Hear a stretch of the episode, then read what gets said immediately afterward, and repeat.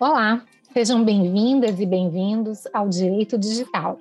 Esse é um podcast apresentado por mim, Ana Frazão, professora de Direito Comercial e Econômico da Universidade de Brasília, e por Caitlin Mulholland, professora de Direito Civil da PUC do Rio de Janeiro. Este é um espaço de debate sobre os diversos temas que envolvem a nossa vida cotidiana, que está cada vez mais digital. Vocês podem ouvir nossos episódios nas plataformas de streaming ou no site www.podcastdireitodigital.com.br. Nesse episódio, vamos falar sobre discriminação algorítmica de gênero e mercado de trabalho. Isso porque a discriminação algorítmica é um tema bastante complexo e amplo, razão pela qual resolvemos iniciar o assunto a partir do recorte de gênero e do mercado de trabalho. Há muito tempo se falava, principalmente no contexto de filmes de ficção científica, que as máquinas substituiriam seres humanos no trabalho. Mas nunca imaginamos que elas poderiam se tornar os nossos chefes. Já vivemos em uma sociedade na qual quem contrata e quem demite são as máquinas, os algoritmos, sem qualquer interferência humana. Em agosto de 2021, a Kissola, uma filial russa de uma empresa americana, demitiu sem aviso prévio um terço de seus funcionários. 150 das 450 pessoas que trabalhavam em seus escritórios foram mandadas embora por conta da recomendação de um algoritmo de eficiência no trabalho que os considerou improdutivos e pouco comprometidos com os objetivos da empresa. A inteligência artificial levou um segundo para decidir o destino dessas pessoas. Os algoritmos também estão presentes no momento da contratação.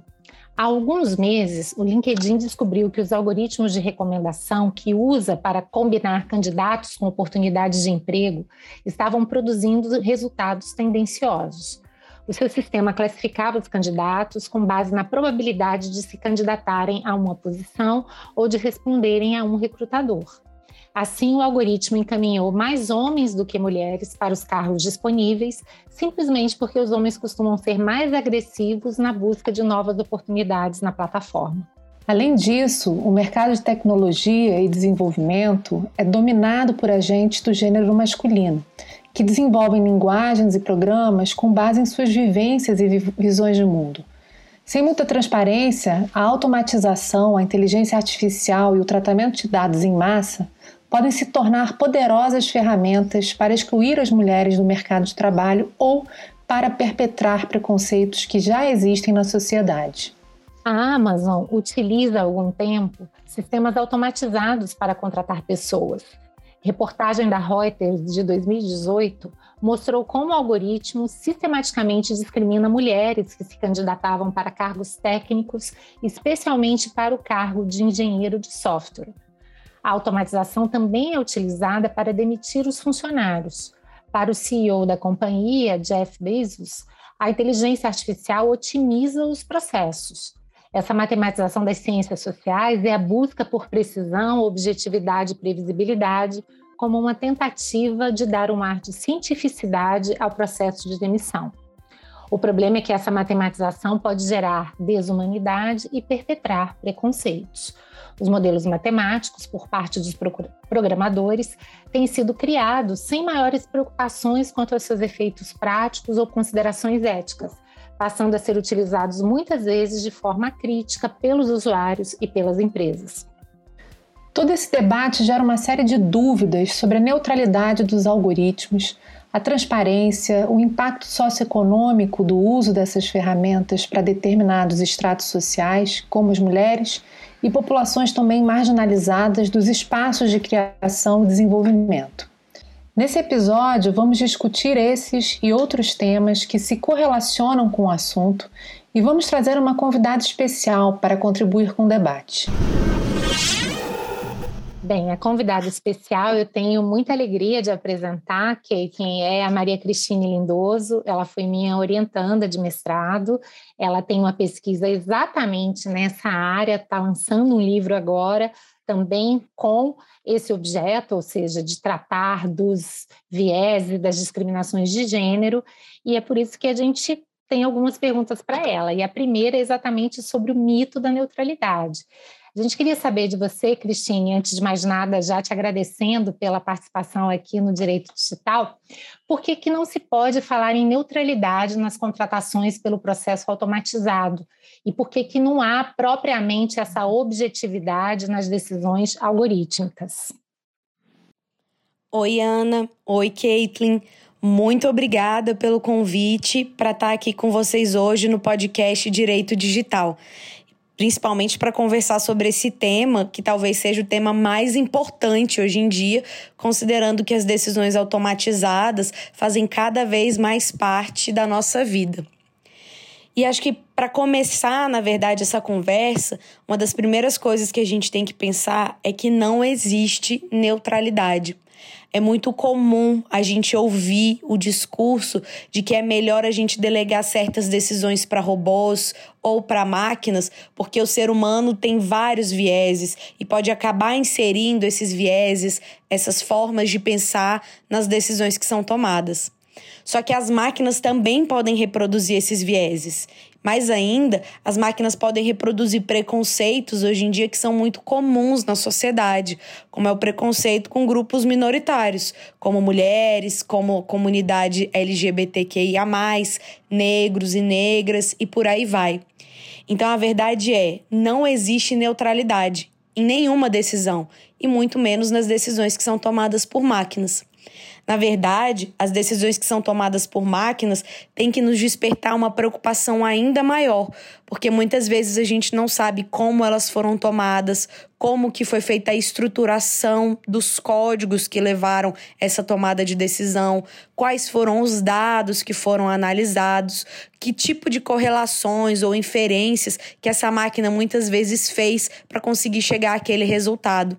Então, não existe uma segurança de que as decisões elas na verdade estejam ausentes, né, estejam vazias de vieses ou de direcionamentos que muitas vezes podem ter sido inseridos pelos próprios cientistas de dados. Cada vez mais a gente percebe que as decisões automatizadas, elas reproduzem estereótipos cotidianos e elas acabam também tendo um cunho político muito importante, porque elas impactam muitas esferas da nossa vida, sem que a gente, na verdade, consiga exercer nenhum tipo de accountability ou controle sobre a forma como elas são tomadas. Então, não, não existe neutralidade no processo decisório automatizado e a gente tem que conseguir, na verdade, decodificar cada, cada momento em que esse, essa inserção de vieses pode acontecer.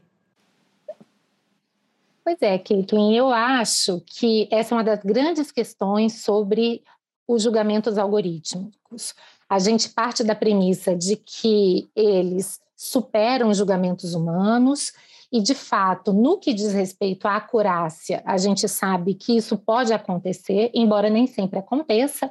Claro, vai depender aí de uma série de procedimentos, como a qualidade de base de dados, o treinamento do sistema e etc.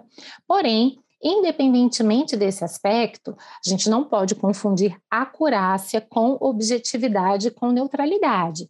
Ou seja, se estamos falando de julgar pessoas a partir de critérios valorativos, critérios que envolvem escolhas subjetivas, certamente esses critérios vão ter que ser convertidos nas métricas, nos números, né, nas equações matemáticas que permeiam esses julgamentos algorítmicos. Então, em algum momento, escolhas terão que ser feitas seja por meio de um programador, seja mesmo naqueles sistemas que trabalham com machine learning, a não escolha pode ser também uma escolha, porque a máquina ela vai olhar para aquele número imenso de dados, ela tende a identificar as correlações.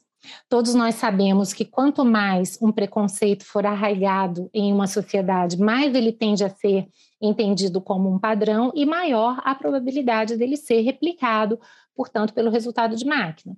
Então, todo esse processo, de alguma maneira, envolverá escolhas.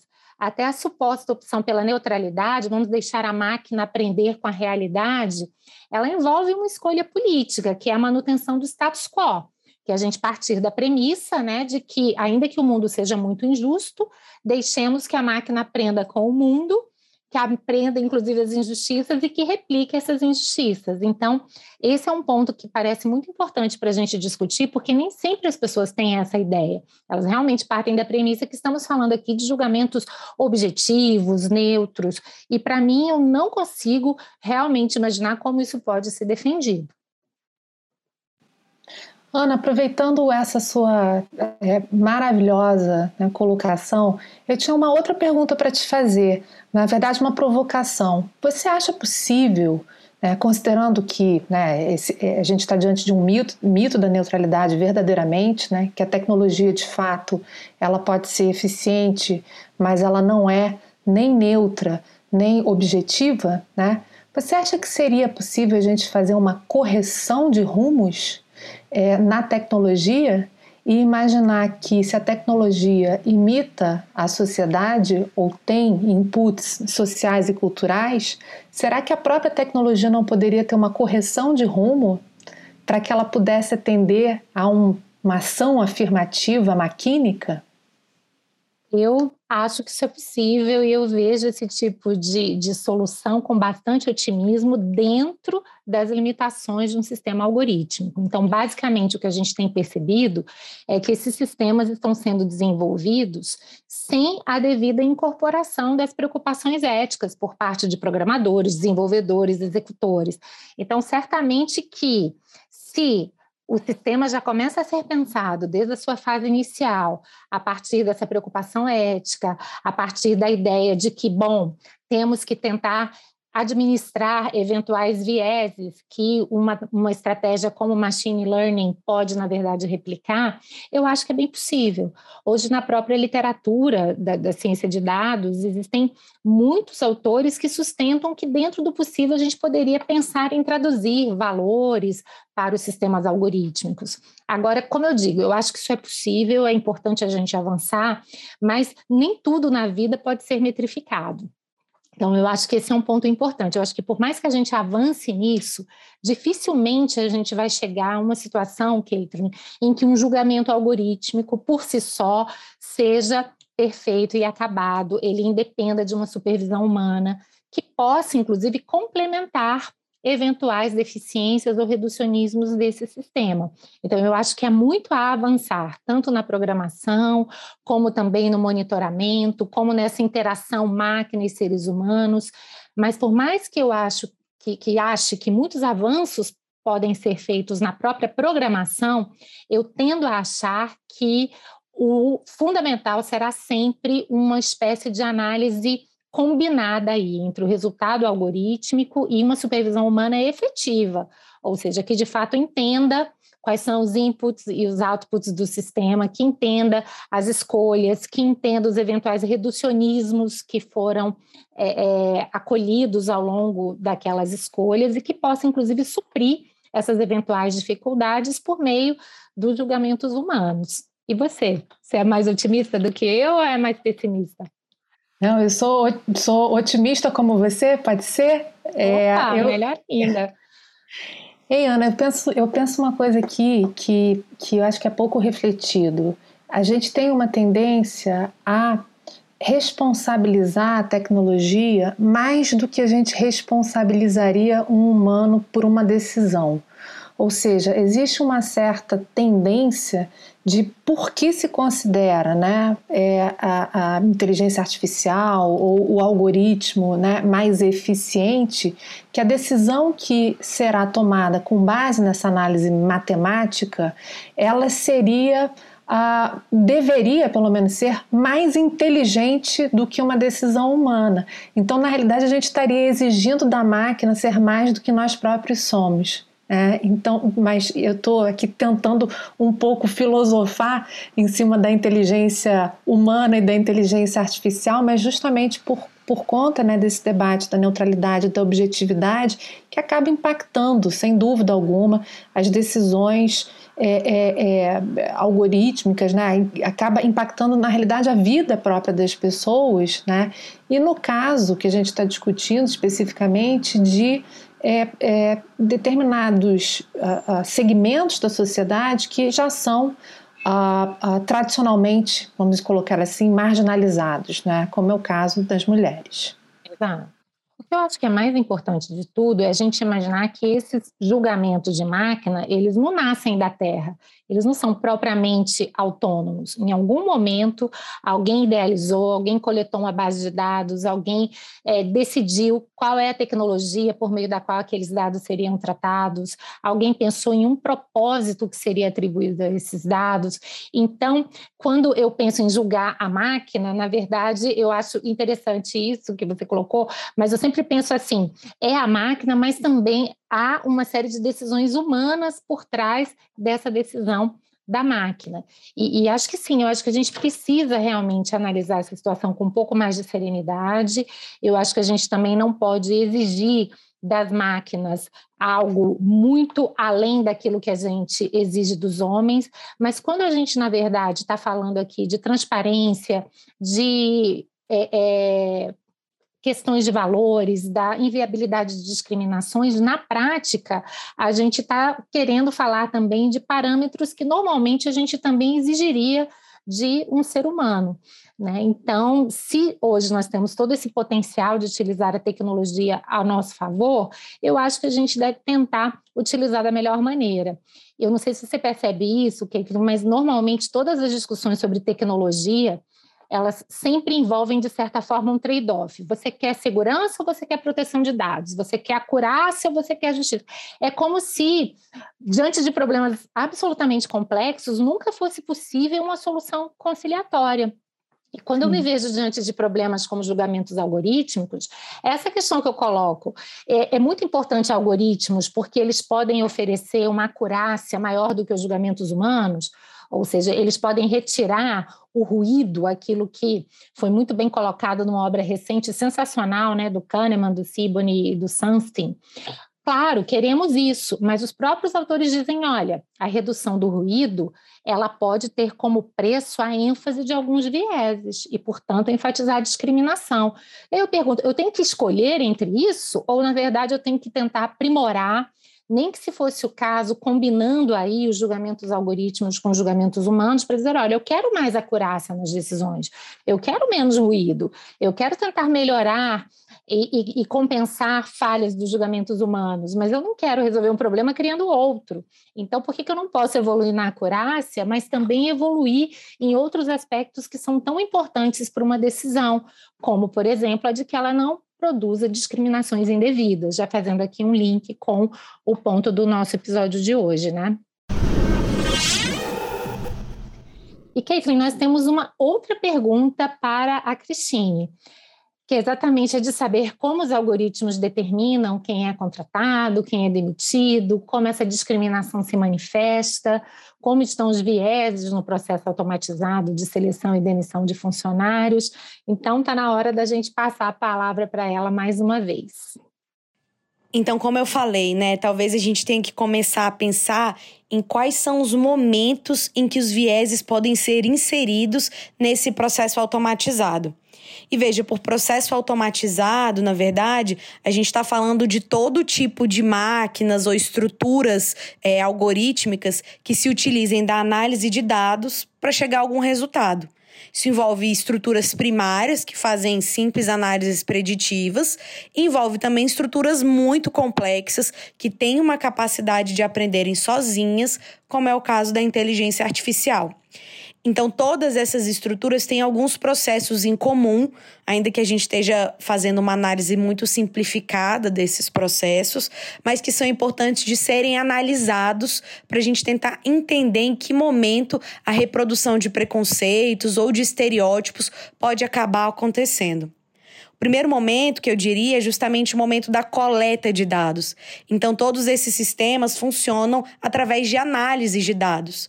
É muito importante que a gente tenha dados verdadeiros, dados representativos de determinados grupos e dados que, na verdade, não traduzam preconceitos passados. Dados que, na verdade, consigam mostrar as visões que a gente quer, os resultados que a gente quer, que são suficientemente representativos e inclusivos.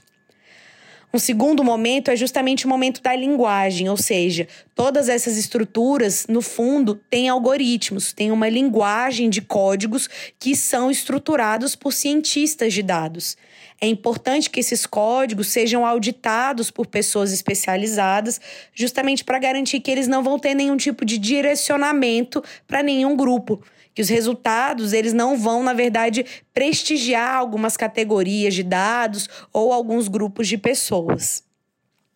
Um terceiro momento, e talvez, na verdade, talvez esse seja o mais difícil, né, dos momentos da gente analisar potenciais vieses no processo decisório, é justamente de entender como funciona essa decisão. E muitas vezes a gente não consegue isso porque tem uma fase decisória que acontece de forma autônoma. Mas é muito importante a gente exercer um mínimo de controle sobre as inferências e sobre as correlações que esses sistemas matemáticos fazem, justamente para garantir que essas correlações elas vão ser verdadeiras e que essas inferências elas também não vão reproduzir preconceitos. E a melhor forma também, às vezes, da gente controlar todos esses momentos é através de uma quarta etapa, que é a análise de resultados.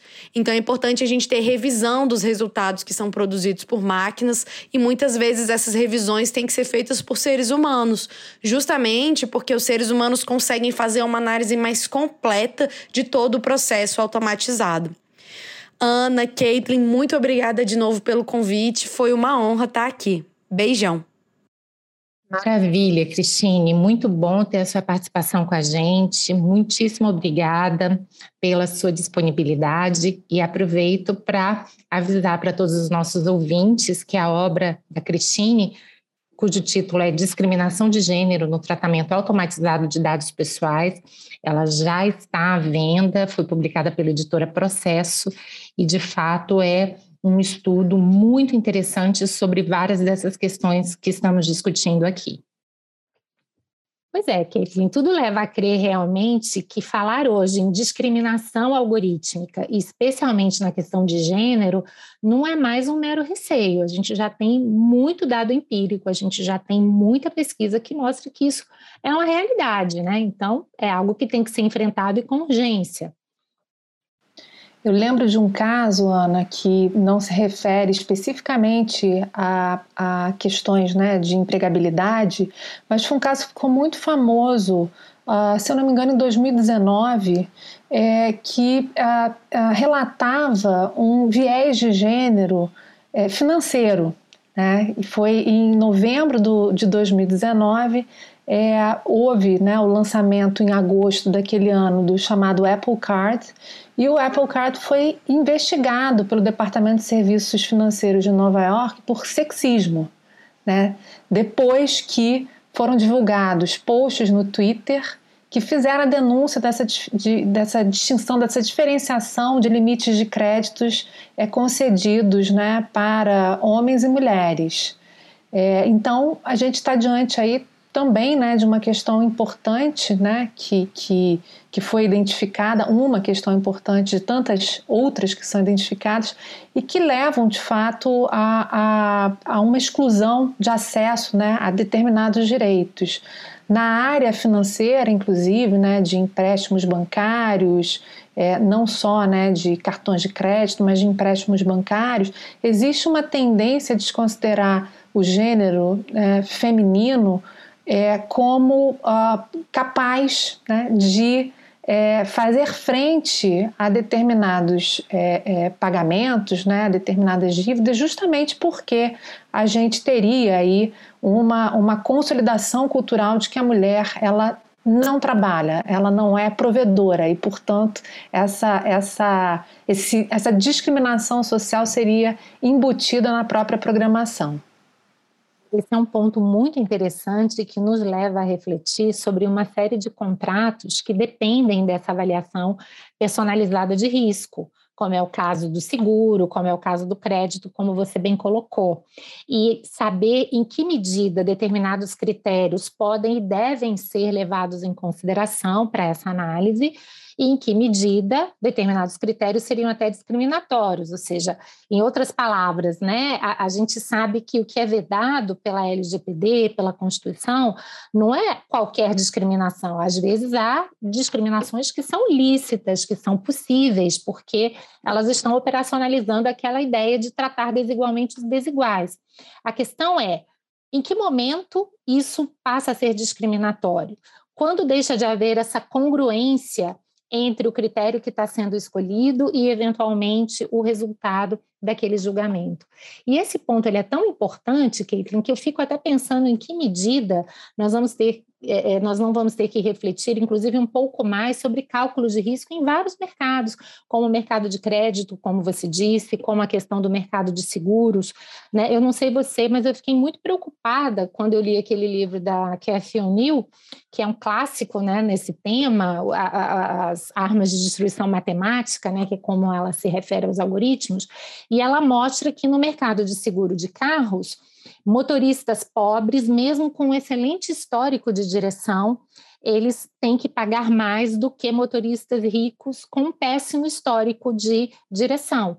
E é exatamente o ponto que ela coloca: olha, o poder aquisitivo da pessoa aqui, de fato, é um critério razoável para o cálculo de risco e a precificação, ele justifica essa diferença, ou a gente pode entender a partir daí que está havendo sim um tratamento injustificável dos mais pobres.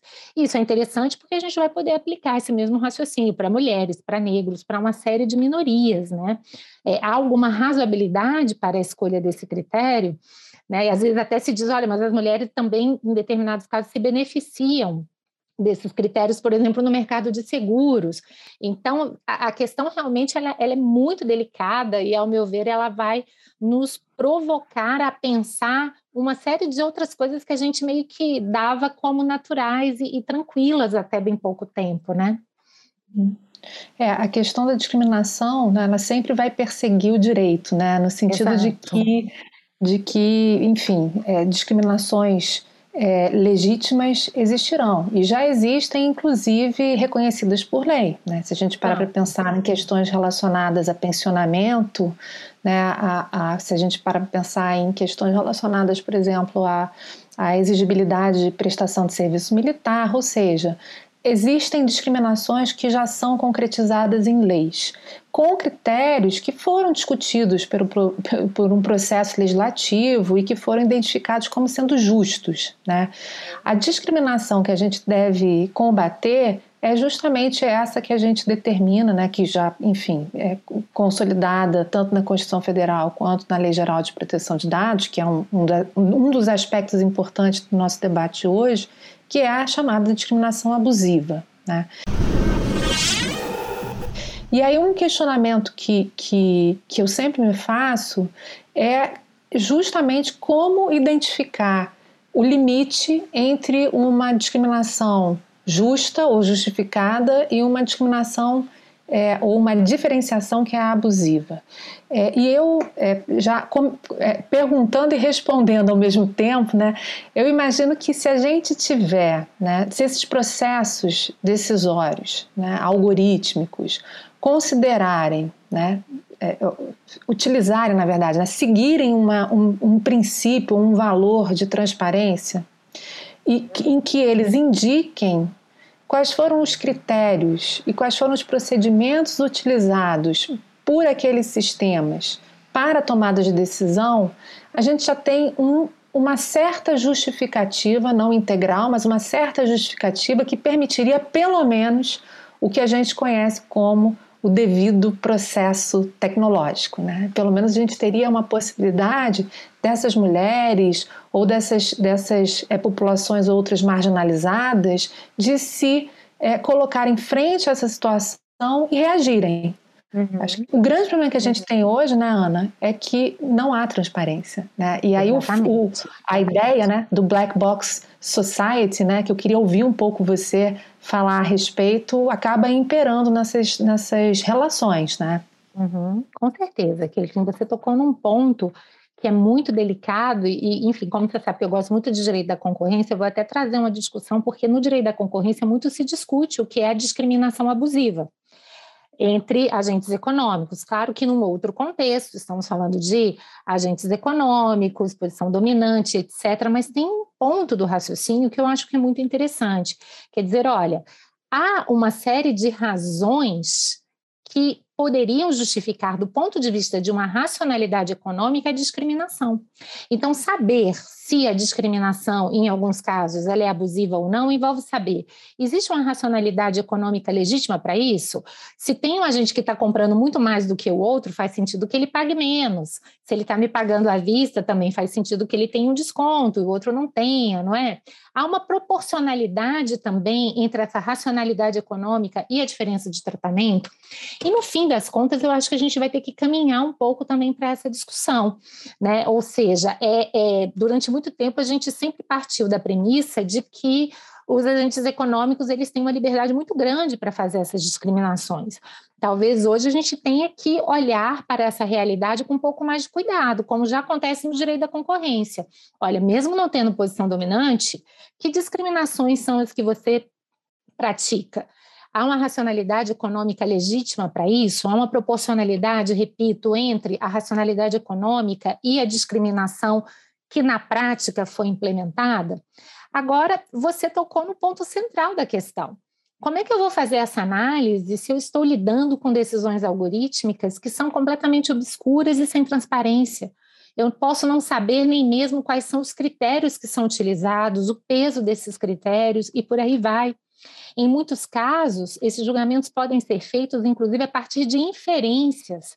Né? A base de dados pode não estar atualizada, a base de dados pode não ser boa, ou seja, são N situações que vão poder surgir aí que uhum. podem levar a um julgamento distorcido e que prejudique, portanto, a pessoa.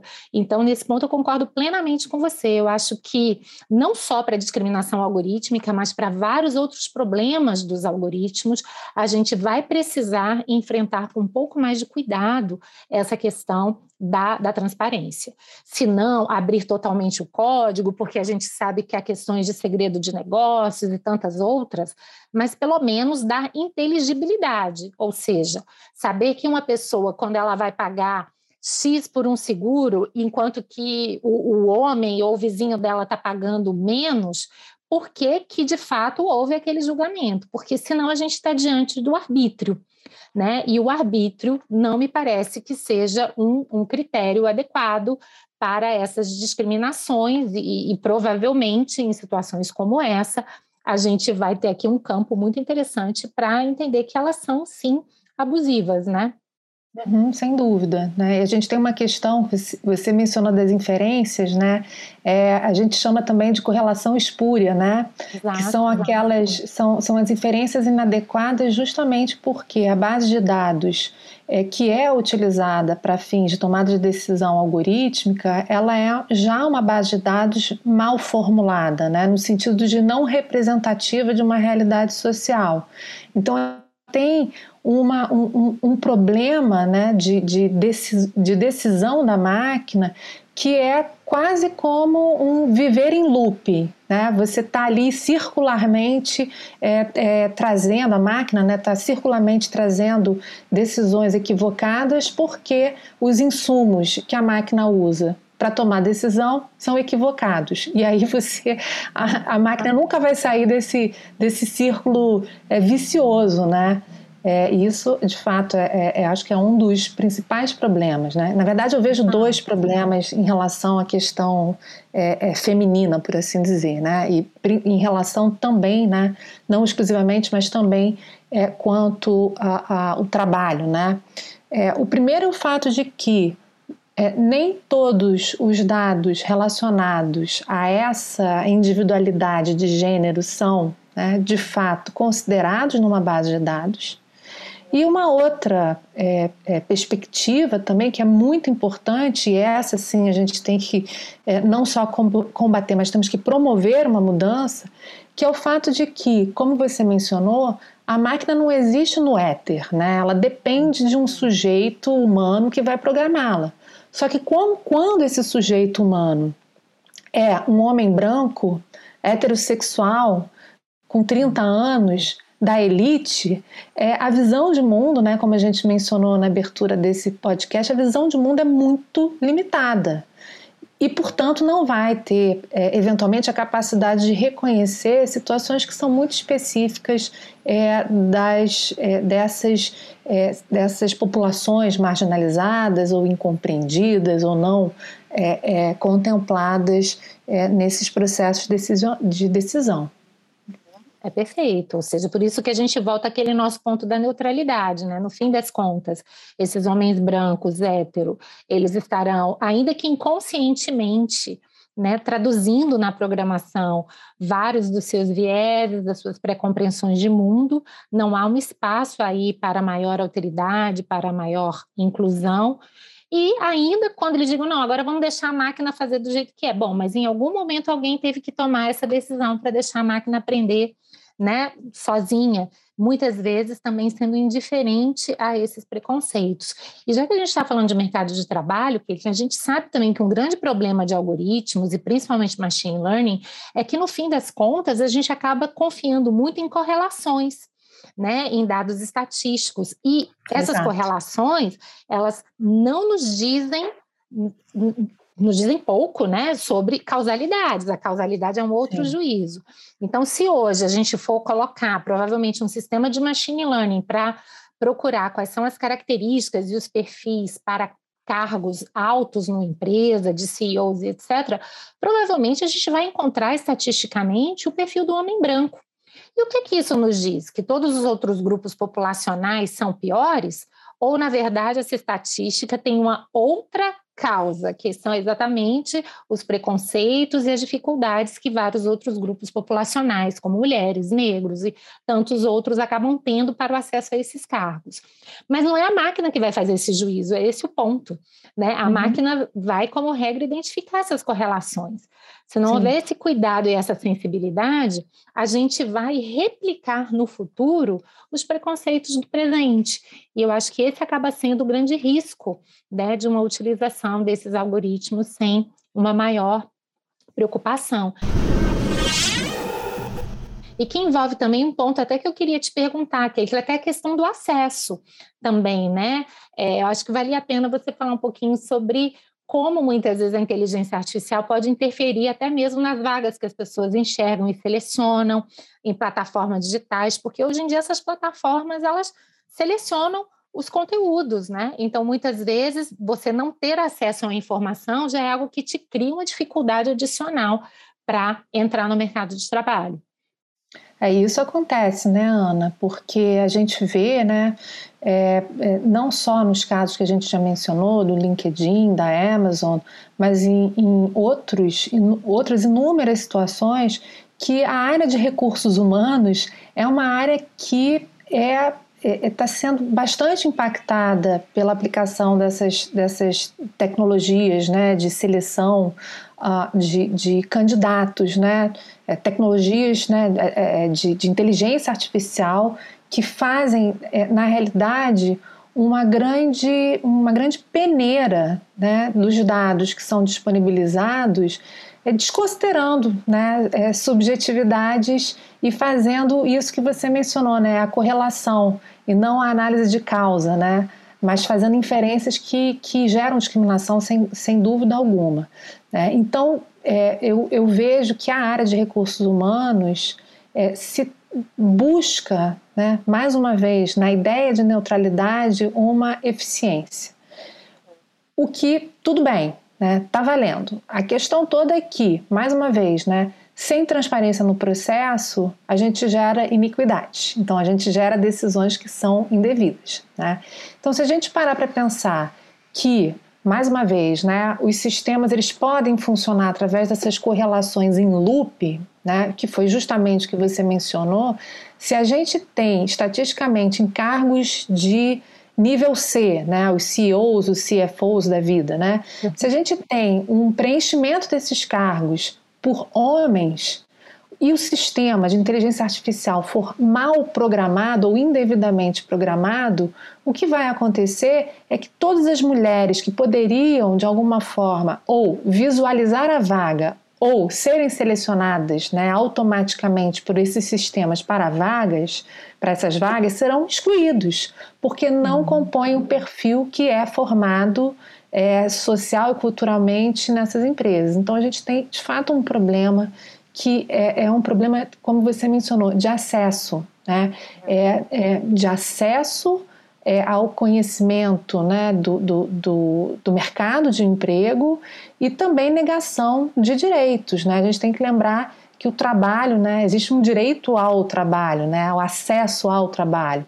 Então, a partir do momento em que a gente pode vislumbrar num futuro próximo, fugindo da ficção científica, futuro próximo mesmo, né, uhum. que a gente consegue vislumbrar a adoção cada vez mais é, intensa desses, desses processos maquínicos de seleção de emprego, né, a gente tem que tomar um cuidado é, muito severo, né, muito sério, é, para que a gente possa é, permitir essa correção. Né? E eu sempre falo, o, o, o, Ana, eu acho que isso é um, é um aprendizado que, que todos nós temos que ter. Né? Um sistema de inteligência artificial, já falava o Solon Barocas, né, é que ele é tão bom quanto os dados que o compõem. Né? Então, os outputs são tão eficientes ou tão adequados quanto os dados que compõem aquele determinado sistema. Isso é uma verdade, é, é, é uma total verdade. Né? Mas, mais do que isso, a gente tem que considerar que há a possibilidade, a gente tem que sempre fazer isso, né, de é, é, desenvolvimento, aplicação, testagem e correção de sistemas. Os sistemas eles não Sim. estão jogados no mundo né, e estão lá é, engessados como uhum. estão. Né? Eles podem ser revistos. Então, uhum. É, é, essas denúncias que são feitas, né, elas são fundamentais para permitir essa, essa revisão, essa correção e essa colocação dos sistemas em testagem novamente. Isso tem que ser contínuo. É, justamente para atingir essa igualdade, por assim dizer. E, e, é muito interessante a gente também lembrar que por melhores que sejam esses, esses sistemas algorítmicos, mesmo quando a base de dados é muito boa, a gente não pode esquecer do problema dos resultados não intencionais e a gente também não pode esquecer que alguns aspectos do raciocínio, como, por exemplo, trabalhar com causalidades contrafactuais, que as máquinas ainda não conseguem fazer. Então, é muito importante né, que haja essa supervisão humana, inclusive para fazer esses questionamentos. Hoje, o mundo apresenta determinadas injustiças. Por que vamos precisar replicar essas injustiças? Por que não pensar em outros cenários? Se a gente mudar essa variável, qual seria o resultado? Né? Se a gente aumenta a participação de mulheres em cargos estratégicos de empresas, e a gente pode estender esse raciocínio a vários outros grupos populacionais, minorias e etc., quais seriam os resultados que viriam dessa diversidade e tantas outras questões. Né? Por isso que eu, eu realmente continuo achando que temos muito a fazer no âmbito dos julgamentos algorítmicos, mas acho que eles não têm, não têm condições de serem a última ou a única palavra. Eu acho que o uhum. julgamento humano ainda tem uma contribuição muito grande para dar, ainda mais em assuntos tão sensíveis como os que a gente está discutindo aqui, né, Caitlin? Veja que a, a base da nossa discussão é o que é que é possível ou não em termos de discriminação. São análises valorativas extremamente delicadas, né? análises que precisam realmente ser enfrentadas com a devida seriedade. É, e a gente tem, inclusive, né, a constatação de que máquina não se emociona. Né? Exato. Máquina não tem a capacidade, é, a princípio, né, de identificar subjetividades. Por quê? Todo, toda decisão né, algorítmica passa necessariamente por uma análise probabilística, uhum. estatística. E essa análise probabilística estatística depende de um número de dados e de variáveis que, que são é, utilizados como critérios, que são né, apreendidos como critérios objetivos. Então a emoção é, fica, fica passa ao largo. E por falar em emoção, Ana, vamos, vamos conversar aqui sobre um assunto que tanto você quanto eu amamos, que é a, a responsabilidade civil. Vamos supor, é emocionante. Isso é emocionante. Vamos supor que uma decisão dessas algorítmicas, né, que afasta, que, que nega acesso a direitos, inclusive direitos fundamentais, né, de, de mulheres, né, é, se essa, essa decisão algorítmica pode se constituir né, num, num, num ato né, ou numa situação causadora de danos. Né? Uhum. E, se, e se mais, né, se causadora de danos individuais ou causadora de danos coletivos. Uhum. E como é que fica, Ana, a questão da responsabilização? A gente pode falar de responsabilização civil por conta de vieses? Bom, esse é um assunto fascinante. Eu quero também te ouvir muito. A grande especialista em responsabilidade civil aqui é você. Mas eu já parto da seguinte premissa: eu acho que a gente tem que avançar, até porque no, no lugar onde estamos hoje em dia, me parece que esse lugar é bem complicado, porque parece que tudo incentiva uma espécie de irresponsabilidade organizada. Ou seja, o programador, como ele está simplesmente programando, ele não necessariamente sabe como aquele sistema vai ser usado, quais são os impactos reais que aquele sistema terá no mundo, ele não se sente responsável por esses resultados. Mas muitas vezes o usuário ele também não se sente, porque ele diz, olha, já houve alguém que programou, eu já parto da premissa que esse sistema ele é bom, que ele tem resultados melhores do que os julgamentos humanos, então a tendência é você replicar aquilo sem uma capacidade crítica maior. Até diante também da falta de transparência, muitas vezes o que a gente percebe é que as pessoas se utilizam desse sistema sem saberem o que está por trás. Né? Quais foram os inputs e os outputs, saberem minimamente como aquele sistema foi treinado ou não, se houve alguma falha, algum reducionismo que precisaria ser complementado. Então, isso é muito interessante porque nessa equação ninguém se sente responsável.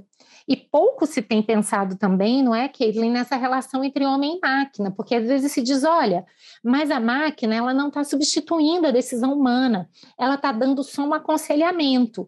Mas aí é o que eu sempre penso, gente, mas imagine um, um agente privado ou um agente público, já que hoje esses sistemas também são muito utilizados no poder público, ele recebe a indicação de uma máquina. Olha, para ele refutar aquilo ali, não é algo simples, ele tem um ônus de fundamentação que não é uhum. banal. E ainda mais quando ele nem sabe, olha, mas eu não sei como é que foi esse sistema. Eu parto da premissa que ele funciona.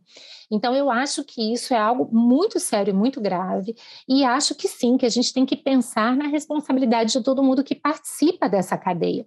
Quando alguém faz uma programação, quando uma empresa coloca um produto como esse no mercado, quando alguém se utiliza, nós estamos falando de ações, cada qual na sua respectiva esfera, que são extremamente importantes. Não é possível que isso seja feito sem nenhum tipo de análise de risco. Né? Não é possível que isso seja feito sem um planejamento mínimo sobre os eventuais efeitos danosos que aquilo pode causar na vida real. Então, me uhum. parece que sim, todos eles, eu não vou entrar aqui, vou até deixar para você é, é, a discussão sobre a natureza da responsabilidade, mas me parece que sim, temos que pensar na responsabilidade de todos eles.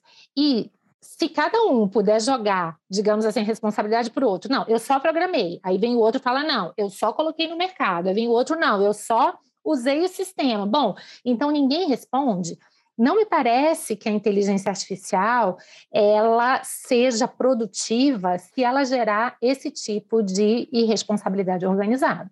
Acho que a gente tem que parar com muito cuidado e, e, refletir sobre isso. Inclusive, no livro de inteligência artificial que eu tive o prazer de coordenar com você, eu até escrevi um artigo falando um pouco dessas discussões no âmbito de agentes privados, para mostrar: olha, como é que um administrador de uma sociedade vai dizer que ele não tem nada a ver com um sistema de inteligência artificial que ele mesmo contratou e colocou em uso. Bom, e a culpa em elegendo, que mal ou bem foi ele que escolheu aquele sistema. Uhum. E a culpa em vigilando, porque mal ou bem é ele que deveria estar né, monitorando minimamente os resultados daquele sistema. Agora, se ele fala para mim, não, mas eu comprei, mas eu não entendo nada, é uma black box, eu falei, bom, então também você, de alguma forma, isso é uma culpa por omissão. Como é que ah. você vai né, delegar decisões da mais alta importância que podem trazer impactos sérios na vida das pessoas sem saber minimamente como é que aquele sistema funciona, né, Kate? Então, é, sem entrar nas peculiaridades da responsabilidade civil, porque eu acho que você vai poder entrar muito melhor nesse tema do que eu, mas eu acho que temos que pensar com muito cuidado na responsabilização de todos os participantes dessa cadeia.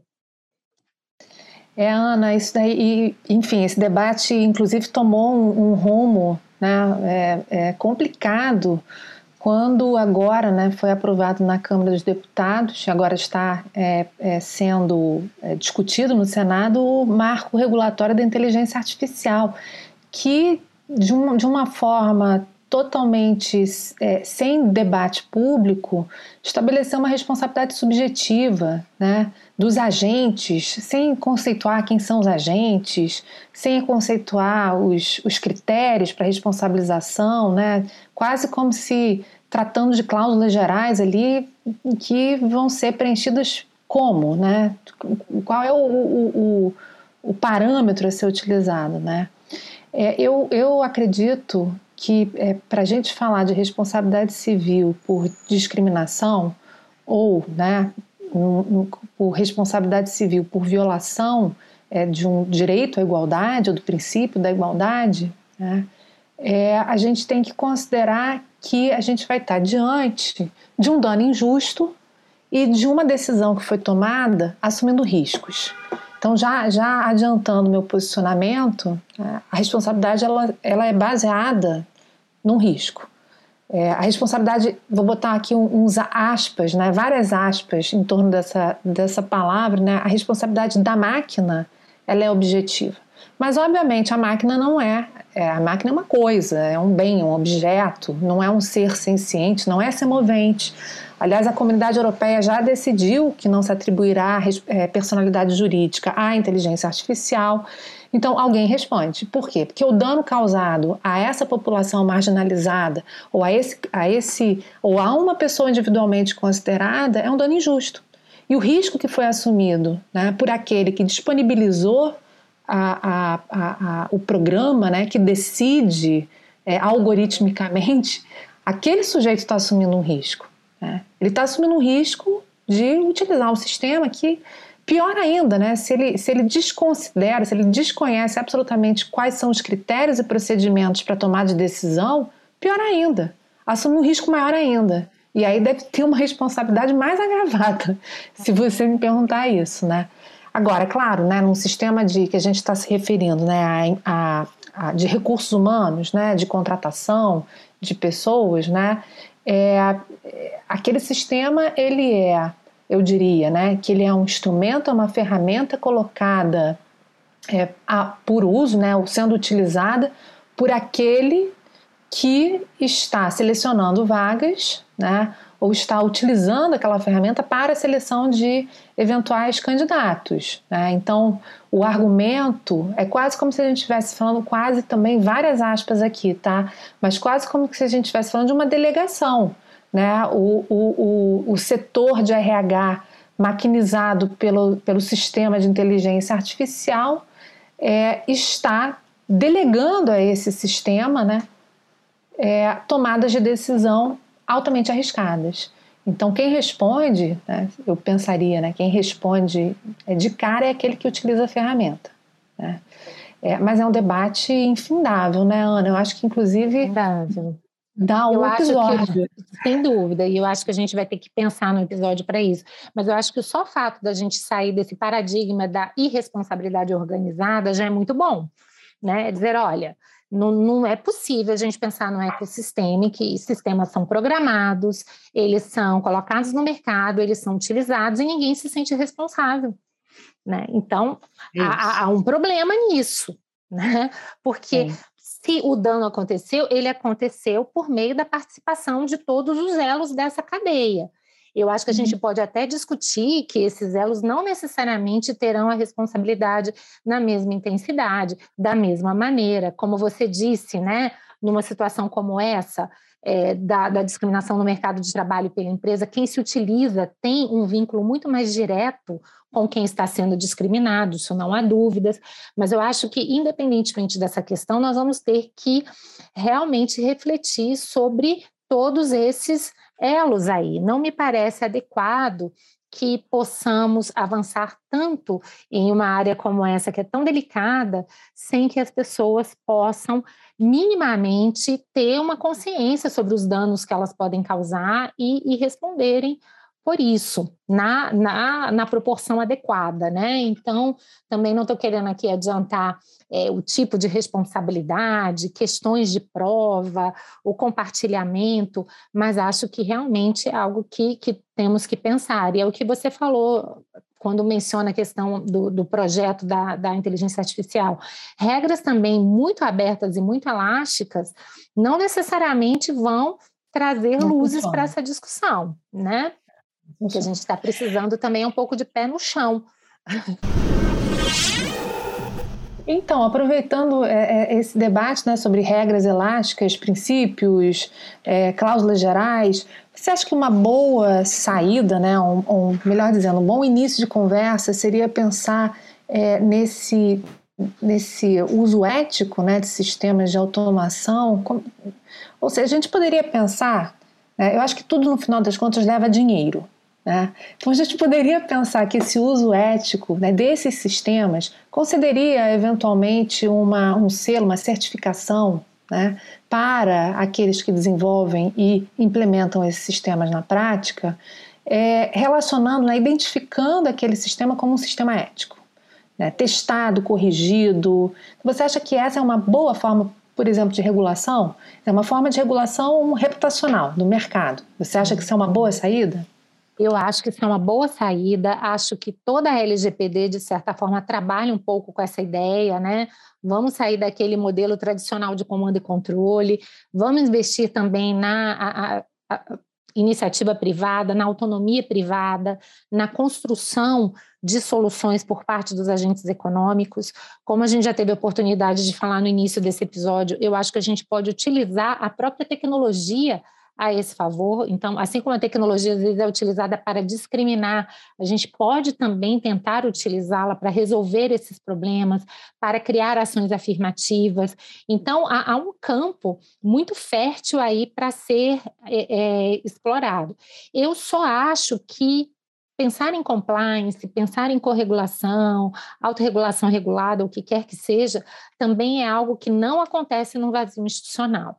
Então, de alguma maneira, os agentes econômicos precisarão, por parte do regulador, não é, de ter critérios mais claros. O que, que se espera de uma programação ética e que tenha compromissos anti-discriminação. Né? O que, é que se espera de alguém quando vai usar uma determinada tecnologia? A gente está num ambiente em que existem muitas dúvidas, muitas vezes as pessoas nem mesmo têm noção de todas as implicações éticas que estão envolvidas na utilização desses sistemas.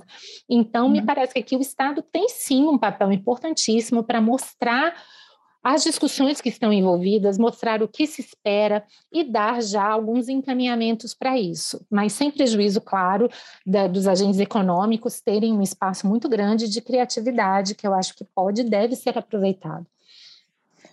É isso, né, Ana? Pensar em transparência, indicação, prestação de contas, né? A, a famosa accountability para responsabilizar, né? Então, se a gente pensa em sistemas né, que reconhecem, né, que, que têm né, é, embebidos né, uma ideia ética né, de, e até mesmo né, uma, uma, uma enfim, valores de transparência e de prestação de contas, a gente tem a questão reputacional sempre né, ali no entorno, mas a gente vai ter a possibilidade de, pelo menos é, em determinadas situações, reagir. Né? Reagir Isso. a tomadas de decisões que sejam é, enviesadas, discriminatórias e discriminatórias e que excluam, né? Essa que é a questão. Né? A gente tem que lutar contra essa exclusão, né? Que a gente já sofre tanto, né? Na nossa sociedade, na nossa cultura. Exatamente. E, eu acho Sofrer que gente... com a máquina. Não é. É por isso que eu, que eu, eu não me conformo com alguns argumentos, falar assim, olha, mas se fossem os homens brancos julgando as mulheres, eles estariam discriminando do mesmo jeito. Então a máquina ainda tem esperança de ser melhor. Não, a gente não precisa escolher entre um cenário horrível e um cenário muito ruim, né? Eu não preciso é ter que escolher se eu quero ser discriminada por pessoas ou se eu quero ser discriminada por, por máquinas. E máquinas com alto grau de acurácia, hein, Kate? Então, todas as mulheres são discriminadas igualmente. Ah. Isso também não me adianta. Né? Então, já que é. hoje a gente tem todo esse potencial, por que não utilizá-lo e explorando realmente as suas capacidades e potencialidades de resolver problemas que a gente não tem conseguido resolver no mundo real. Por que não, então, pensar na utilização desse sistema, sim, para buscar acurácia, mas também para resolver problemas de discriminação que hoje existem, que talvez não fossem resolvidos por julgamentos humanos, mas que podem ser resolvidos por julgamentos algorítmicos. E não é nenhum consolo dizer que, bom, já que o, o, a discriminação acontece no mundo real, então que aceitemos agora as discriminações Deixa... algorítmicas. Eu acho que realmente esse argumento ele não pode ser aceito, né? De forma nenhuma. E a gente tem que lutar. A verdade é essa. A gente tem que lutar, resistir, e a gente tem que demonstrar e, e sempre colocar o dedo na ferida e mostrar os problemas que existem, para que aí, portanto, a gente possa resistir. Então é isso. Muito obrigada por ouvir o Direito Digital. Compartilhe esse episódio com seus amigos e familiares no WhatsApp, Facebook e Instagram. Vocês também podem ouvir nossos episódios nas plataformas de streaming ou no site www.podcastdireitodigital.com.br. Para saber mais sobre o assunto da discriminação algorítmica, você pode acessar a série de textos assinados pela professora Ana Frazão no site www.j.info.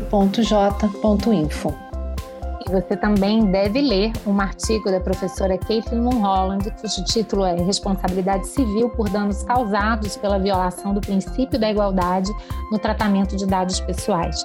Esse capítulo se encontra no livro Direito Civil na Era da Inteligência Artificial, organizado por Rodrigo da Guia Silva e por Gustavo Tepedino.